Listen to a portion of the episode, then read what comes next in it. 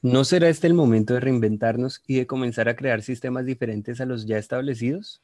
Sean todas las personas bienvenidas al podcast Manteniendo la Democracia Maestro, creado por la Fundación Ciudadanía Integral para la Paz, CIPAS. En este espacio queremos hablar sobre diferentes temas como la democracia, la participación ciudadana, derechos humanos y construcción de paz en Colombia. Para el día de hoy tengo el gusto de presentarles a nuestra compañera socióloga de la Fundación, María del Mar, quien tendrá la conducción especial de este episodio. Hola María del Mar, ¿qué nos tienes hoy? Hola Alejo, gracias por invitarme a guiar este episodio. Eh, en esta ocasión tendremos a dos invitados. La primera es a Catherine Torres Sánchez, que es nuestra directora de la fundación y quien es la autora del libro eh, y a un amigo experto internacional que se llama Diego Marx. Es, él es argentino, es licenciado en Sociología de la Universidad de Buenos Aires y facilitador de diálogo, integrante del Centro de Acceso a Justicia de la ciudad de Bahía Blanca del Ministerio de Justicia y Derechos Humanos de la Nación de Argentina. Forma parte de distintos espacios profesionales y territoriales localizados en la restitución de derechos sociales, la transformación de conflictos y la participación ciudadana, tanto presencial como digital.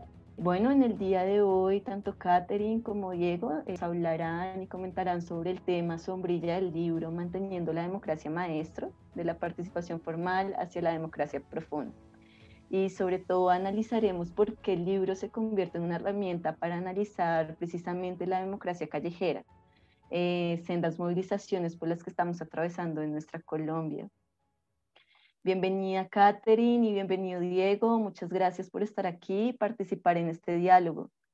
Eh, bueno, quisiera comenzar con Diego. Diego, coméntanos por favor cómo es la coyuntura y el contexto colombiano en materia de democracia y qué relaciones encuentras con la región y con Latinoamérica. Claro. Primero que nada, Quiero agradecer a la Fundación CIPAS por invitarme a participar de esta conversación, porque entiendo que siempre es muy bonito participar de espacios de reflexión y evaluación de nuestras realidades y nuestras prácticas, y me genera mucha alegría poder compartir esta conversación con Catherine, porque sé que de ella saldré un poquito más instruido y transformado. Por otro lado, me parece importante, antes de empezar a contestarte la pregunta, eh, aclarar que mm, este encuentro me presenta un particular desafío eh, al invitarme a reflexionar sobre la actual coyuntura colombiana, siendo yo un externo a la misma que ve transcurrir eh, su devenir desde Argentina, desde la distancia. Por lo tanto, considero fundamental y quiero en un acto de humildad y respeto decir que mis palabras están cargadas de aprendizaje, de inquietud, eh, y como decía, de, respeto, reconociéndome externo a la realidad colombiana, pero hermanado por el cariño y el sentido de saber que pertenecemos a la misma patria grande. Respecto a la pregunta en sí, a mi entender, en materia de democracia, Colombia, al igual que Latinoamérica, se encuentra frente a un escenario de alta complejidad, eh, un escenario de alta complejidad que resulta del cruce que se da entre los desafíos y fragilidades estructurales preexistentes de los países de nuestra región y los daños y vulneraciones provocados por la pandemia COVID-19.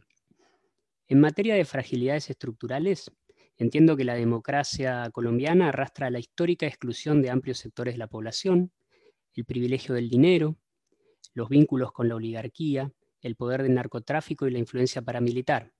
Al menos en su expresión hegemónica, es decir, impulsada de arriba hacia abajo, pareciera verse en Colombia la primacía de un modelo de democracia restringida, eh, prisionera de sus propias debilidades, quisiera decir.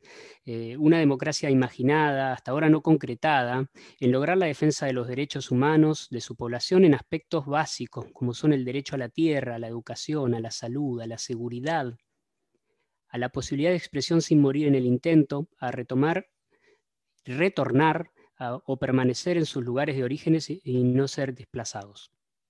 Ahora bien, en cuanto a los daños y vulneraciones provocados por el COVID-19, entiendo que la democracia colombiana se encuentra altamente convulsionada a raíz del alto número de muertos por COVID-19, el bajo porcentaje de población vacunada, con un gobierno que se niega, o al menos por ahora, a apoyar la solicitud de liberación de las patentes de las vacunas, y con una fuerte caída en su economía, con un altísimo porcentaje de población en condición de pobreza.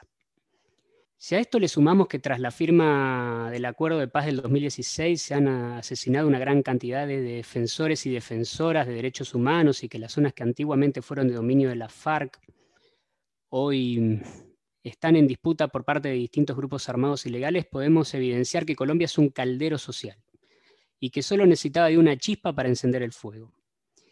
Con esto lo que quiero decir eh, y para ir cerrando la respuesta, es que las movilizaciones en contra de la reforma tributaria, lo que estamos viendo hoy en día como movilización social masiva en Colombia, podrían leerse como episodios del histórico descontento social que tiene su epicentro en la desigualdad y la violencia y en la exacerbación de la rabia social a raíz de la multicrisis COVID que pone en jaque la estabilidad democrática de Colombia y entiendo de toda la región. Respecto mm, a cómo se relaciona la coyuntura colombiana con la región latinoamericana, eh, creo que la actual coyuntura de Colombia puede significar la antesala de, mucho de lo que va a pasar en el continente y en el mundo en las próximas décadas. Porque si bien cada país tiene su especificidad propia, parecieran vislumbrarse dos grandes escenarios altamente interconectados. El primero, entiendo, está asociado a una mayor degradación de la democracia por el resultado de la negación de la gravedad de la pandemia. La política de sobreponer la economía a la protección de la vida, la obsesión ideológica política de volver a la normalidad, aun cuando la normalidad puede ser, mm, quizás un poco exagerado, pero un infierno para la gran mayoría de la población. Entiendo yo que las crisis económicas y fiscales de los estados latinoamericanos van a movilizar el malestar social y con ello se va a ver un incremento de la violencia represiva en pos de la conservación del status quo. Esto se está viendo en Colombia, entiendo yo, donde el gobierno recurre al poder coercitivo y a la violencia del Estado para preservar intereses instituidos. El segundo escenario que, que veo tiene que ver un escenario de transformación de las injusticias. Y aquí quiero hacer mención a esta idea de Boaventura de Santos Sousa, eh, que él ha llamado la alternativa civilizatoria, eh, que consiste ni más ni menos que en un cambio de modelo, un cambio hacia otro modelo de democracia, de desarrollo, de economías y de relación con el ambiente. Em, creo que este, este escenario va a necesitar una transición. Llegar a esta alternativa civilizatoria va a ser un proceso lento, arduo, de luchas. Eh, va a requerir de colectivos movilizados, de acciones populares que rompan con los status quo. Va a requerir por sobre todo una sociedad despierta que interpere los poderes establecidos en pos de un nuevo modelo de democracia. Y entiendo, o al menos quiero creer, eh, que las movilizaciones actuales de Colombia presentan un desarrollo embrionario de una sociedad que desborda las actuales estructuras, promoviendo procesos de democratización de la democracia. Bueno, muchas gracias, Diego. Creo que nos das un panorama general del contexto y la coyuntura por la que está pasando Colombia. Eh, y esto me lleva a preguntarle a Catherine, eh, ¿cuáles crees que son los desafíos y las condiciones que tiene Colombia para transitar hacia una democracia profunda? Este término tú lo desarrollas bastante en el libro, me gustaría que profundizaras un poco más y lo aterrizaras al contexto y a la realidad que estamos pasando en este momento. Bueno, realmente primero darle las gracias a Diego porque pareciera que hubiera pasado unos años por acá, por nuestro país. Se nota que conoce bien lo que está pasando en Colombia y, de, alguna manera también eh, citar a la democracia en Colombia como una democracia restringida es completamente acertado. Y, y yo le llamo no solo una democracia restringida, sino una democracia esquizofrénica. Le denomino así porque de alguna manera en nuestra constitución y en ese mundo de las leyes y en el mundo de la norma, existe un mundo. Y es el mundo que nos cuenta que tenemos derechos y hay un imaginario colectivo que plasma como si tuviéramos derechos, pero en la práctica social y real de la ciudadanía no está. Realmente no hay garantía de derechos, realmente hay una persecución grande para quienes se oponen, para quienes piensan distinto, para quienes están por fuera de las esferas de poder.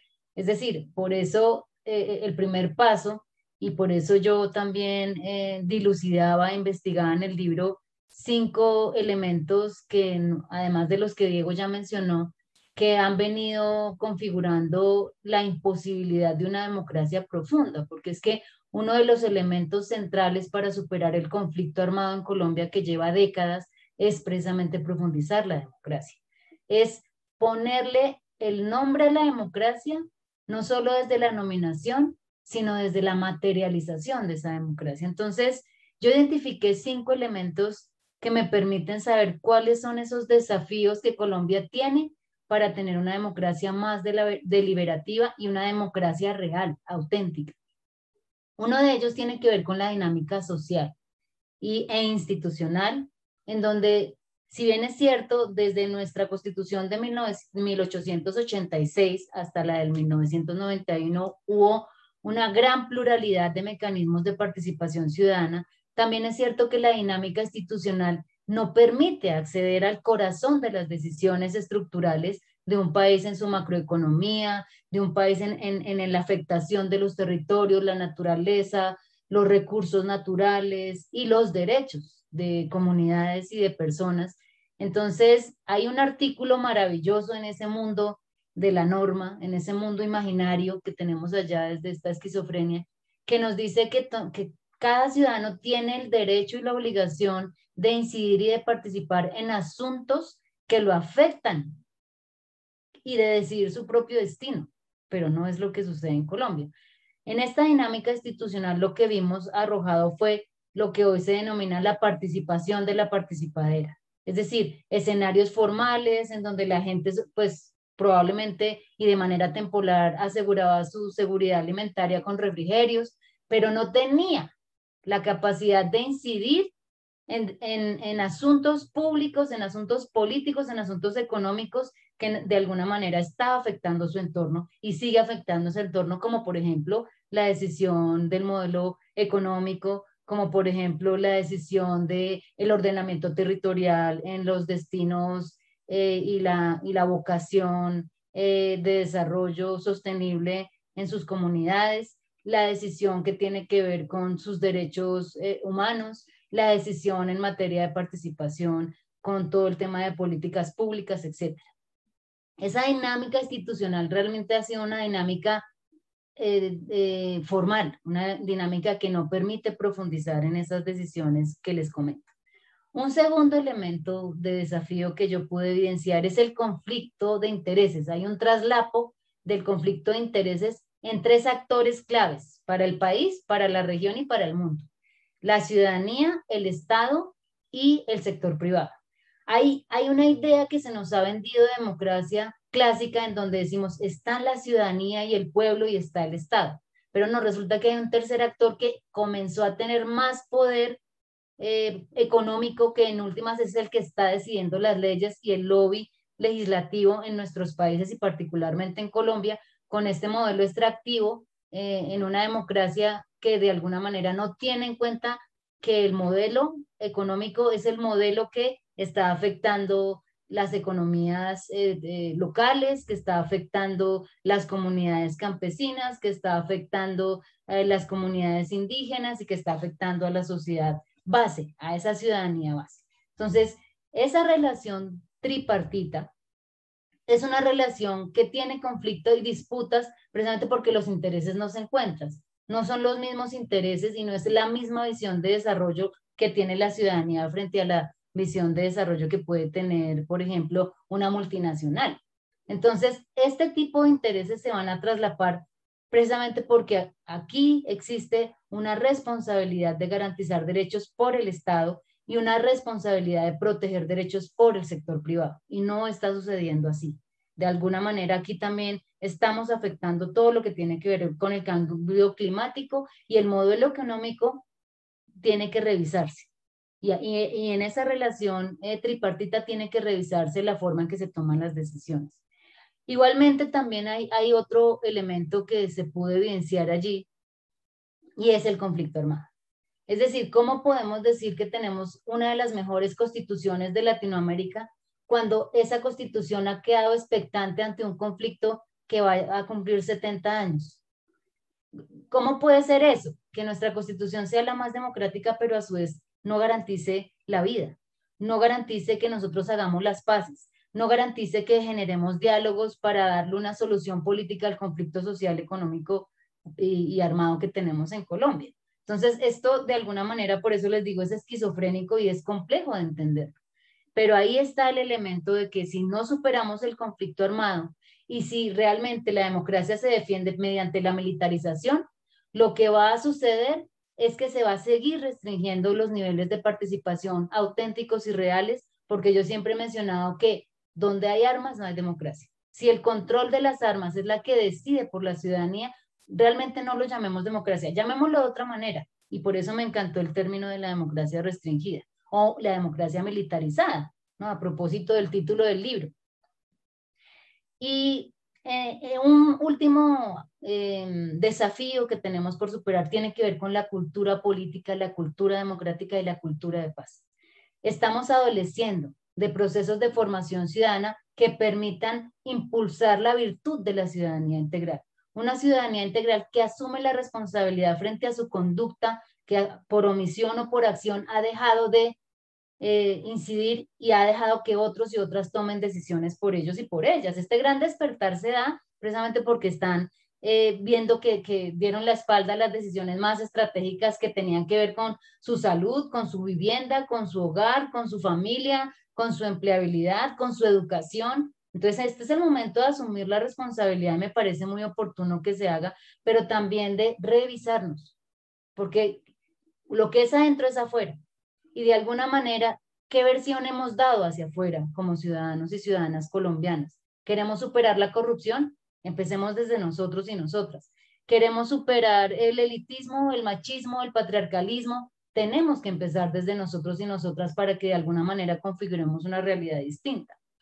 Entonces, es así, eh, María del Mar, que me parece muy interesante eh, entender que si superamos estos desafíos, pero además, si logramos superar el conflicto armado de tantas décadas y, y logramos pasar primero por la autogobernanza, por la emancipación ciudadana, por el empoderamiento y la soberanía ciudadana, para ahora sí hablar desde la gobernanza, porque no podemos primero comenzar desde un ejercicio de gobernanza cuando ni siquiera estamos hablando, ni, siquiera hemos realmente generado procesos de construcción de ciudadanía integral.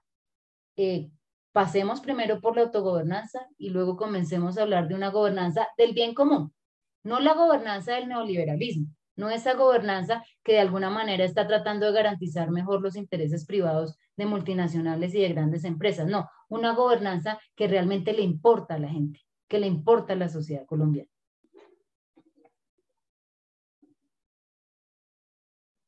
Eh, bueno, muchas gracias, Kate. Eh, creo que es importante mencionarle a nuestros oyentes que eh, estamos grabando este episodio mientras miles de personas se están movilizando en las calles, están organizando, están creando distintas iniciativas artísticas, ollas comunitarias, entre otras manifestaciones de movilización social.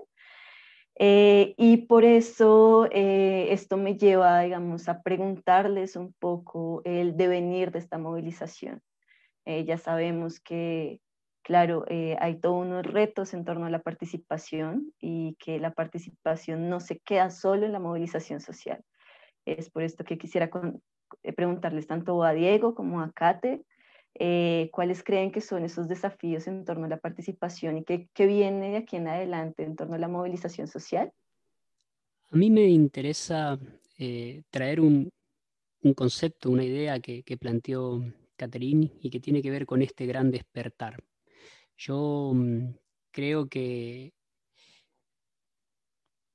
este gran despertar eh, se ve en el nivel de movilización de Colombia que nos hace sentir la proximidad y la necesidad de un cambio en el modelo de democracia sostenido en sectores no hegemónicos. Creo que las movilizaciones de Colombia, o por lo menos lo que yo puedo ver desde Argentina, que han sido en su mayoría pacíficas, lideradas por jóvenes, por mujeres, por indígenas, por afros, campesinos, entre otros, presentan un gran movimiento de ciudadanía autoconvocada e independiente que expresa un rechazo contra paradigmas de poder jerárquicos. Y entiendo y no quiero dejar de relacionar este fenómeno con el proceso de paz que ha vivido Colombia, que marca un despertar, digo de nuevo, de, la sociedad, permitiendo pensar y actuar por fuera del terror de la guerra, tomando agendas sociales que antes quedaban en un segundo plano. Creo y estoy convencido que el momento actual de Colombia, al igual que lo que viene pasando en Chile y ha tenido su expresión en Perú y quizás con algunos matices distintos en Ecuador también, em, me lleva a sentir que estamos en un momento bisagra para nuestro continente. Me lleva a pensar que el modelo actual de democracia representativa y ensimismada en las élites ciudadanas está al final de su vida y que es necesario complementarla con democracia participativa y deliberativa. Entonces, creo que lo que se requiere para esto es un alto nivel de imaginación transformadora, que nos permita democratizar la democracia a través de formas autónomas de organización de los ciudadanos y ciudadanas, no es nada fácil esto. Yo creo que sin duda requiere poder pensar la democracia más allá del espacio político convencional. Y trayendo de nuevo una idea que planteaba Catherine, creo que hay que pensar la alternativa civilizatoria eh, más allá de, eh, desde una radicalización total de la democracia, transformando las relaciones a nivel familiar, laboral, en el espacio público, etc. Si no hay forma de democratizar solo el espacio político, hay que democratizar la sociedad misma, porque si no vamos a repetir recetas. Ahora bien, hasta dónde llegue Colombia en materia de, democratización de su democracia eh, dependerá de múltiples factores, entiendo yo. Eh, pero no dejo de pensar y de creer que lo que pasa hoy es conmovedor eh, y que no hay que perder de vista el tiempo después. ¿Qué viene en el después? Y ahí es donde debemos trabajar en un relato de la movilización en pos de un mundo más justo, inclusivo, pacífico. Creo que no tenemos que perder de vista que, las derechas extremas también han mostrado capacidades para tomar la calle y que muchas acciones ciudadanas que prometían transformaciones y que implicaban participación activa en, en las calles han sido o absorbidas por la hegemonía neoliberal o cayeron en el letargo propio de la efervescencia que se va quietando. Entonces creo yo que es importante trabajar en la democratización de la democracia y en la, promoción de movimientos emancipatorios. Creo que eso es una tarea que nos interpela a todos los que estamos involucrados en la participación ciudadana. Porque desde ahí entiendo, desde eh, estas acciones emancipatorias, que otro mundo es posible. Quizás esto lleve años, como decía antes, pero creo que Colombia dio un paso importante en este proceso y que dudo que tenga vuelta atrás, dudo que tenga retorno. Después de todo, entiendo que las memorias de las luchas colectivas son parte del patrimonio de un país y no se borran nunca. Entonces, el avance colombiano deja un aprendizaje a su sociedad, a su población, a sus jóvenes, y deja un mensaje de esperanza y de oportunidad de rediseños de nuestras democracias para toda Latinoamérica. Bueno, me sumo a todas las, apuestas y los mensajes que, vienen de Diego desde la Argentina para Colombia y, también para el mundo, porque creo que el primer mensaje es que hay que hermanarnos más, como región, como Latinoamérica como Latinoamérica transformada. Yo quiero plantear varias cosas. Una es que creo que estas grandes movilizaciones, estos grandes paros que hemos tenido históricos en, Colombia, eh, nos dejaron una lección muy importante y nos están dejando un mensaje claro. Y es que precisamente el modelo económico, político, social se negocia con la gente, se dialoga con la gente porque el acuerdo de paz dijo el modelo económico no se toca. Pues mire que la ciudadanía le está diciendo una, un mensaje diferente a quienes pactaron el acuerdo de paz. El, el modelo económico se toca, porque me toca a mí como ciudadano y como ciudadana. En primer lugar, eso. En segundo lugar, si bien es cierto, que hubo grandes manifestaciones que en primer lugar tenían una motivación muy individual de que me está tocando el bolsillo, de que me está tocando mi pensión, de que me está tocando la salud. Yo quisiera que, que de alguna manera diéramos el siguiente paso y es a crear esos intereses comunes, a vernos como país, a vernos desde una visión colectiva que quiere pasar página de tanta guerra y quiere profundizar en la democracia. Es así que también doy el siguiente mensaje. Es muy importante la protesta para equilibrar los, los poderes que están desequilibrados, pero no nos podemos quedar en la, propuesta, la protesta. Hay que pasar acciones de propuestas concretas que permitan de alguna manera eh, y de manera asertiva saber qué queremos construir como país. ¿Qué es lo que sí queremos? Porque muchas veces nos quedamos con lo que rechazamos y rechazamos una cosa, rechazamos la otra, pero ¿qué quisiéramos crear como país? Somos eh, creadores y creadoras de realidades que hoy tenemos en el consciente colectivo eh, y que pues efectivamente se reflejan en lo que hemos creado con nuestros modelos mentales, sistemas de creencias. Entonces es importante saber qué sí queremos crear y pues como dice Diego, esto va a tomar tiempo, pero es importante dar el paso eh, a, mediano y largo plazo. Es importante también tener un diálogo intergeneracional, porque las juventudes están diciendo, miren el país que ustedes nos dejaron, estas generaciones que dieron la espalda y ahora nos toca a nosotros defender el país. Creo que lo único que hace es de alguna manera fragmentar posibilidades de alianzas entre la ciudadanía. El primer diálogo pasa por las alianzas entre la ciudadanía, que la ciudadanía se converse intergeneracionalmente, interétnicamente, interculturalmente, intergen, inter eh, eh, es decir, eh, con todos los enfoques que también incluyan lo que significa la voz de las mujeres, la voz de los jóvenes y desde luego todas las voces. Esto es muy importante hacerlo precisamente para saber cuál es el rumbo que queremos elegir como colectividad y que de alguna manera estamos siendo un espejo para, para la región. Y, y desde luego que tiene que ser un proceso completamente autónomo y circular, horizontal. Ya no podemos seguir ejerciendo las mismas prácticas caudillistas y, patriarcalistas en donde es un líder el que nos dirige, el que nos lidera. Hombre, pensemos que tenemos la capacidad de autogobernarnos. Pensemos que tenemos la capacidad de comenzar a estar un nuevo camino y que de alguna manera hay que empezar a dialogar ese nuevo camino entre todos y todas pero no podemos seguir dependiendo de una sola persona, no podemos seguir teniendo esa visión presidencialista, porque seguimos en la configuración de que unos mandan y otros obedecen y eso nos hace daño, eso nos desempodera. Entonces, muy importante que comencemos a tener una visión circular del poder y sobre todo un concepto de poder desde la responsabilidad, desde el bien colectivo y comunitario. Esos son los mensajes que yo dejaría a estas grandes movilizaciones y que cuenten con nosotros y nosotras para la transformación siempre y desde luego para la construcción de la paz.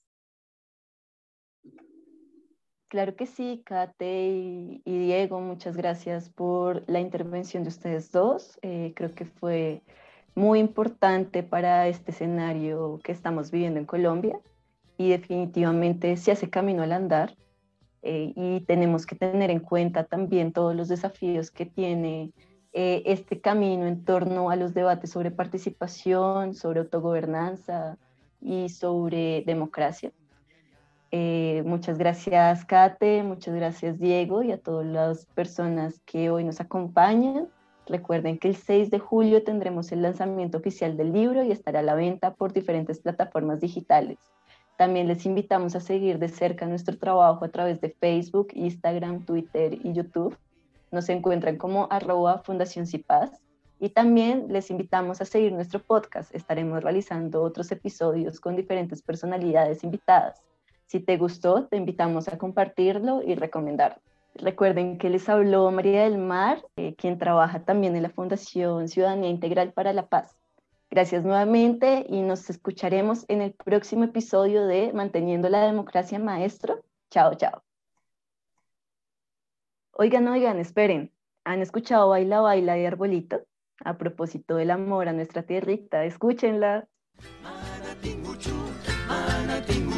Baila, baila el continente, el tincuboy, despertándonos, contagiándonos, baila, baila el continente.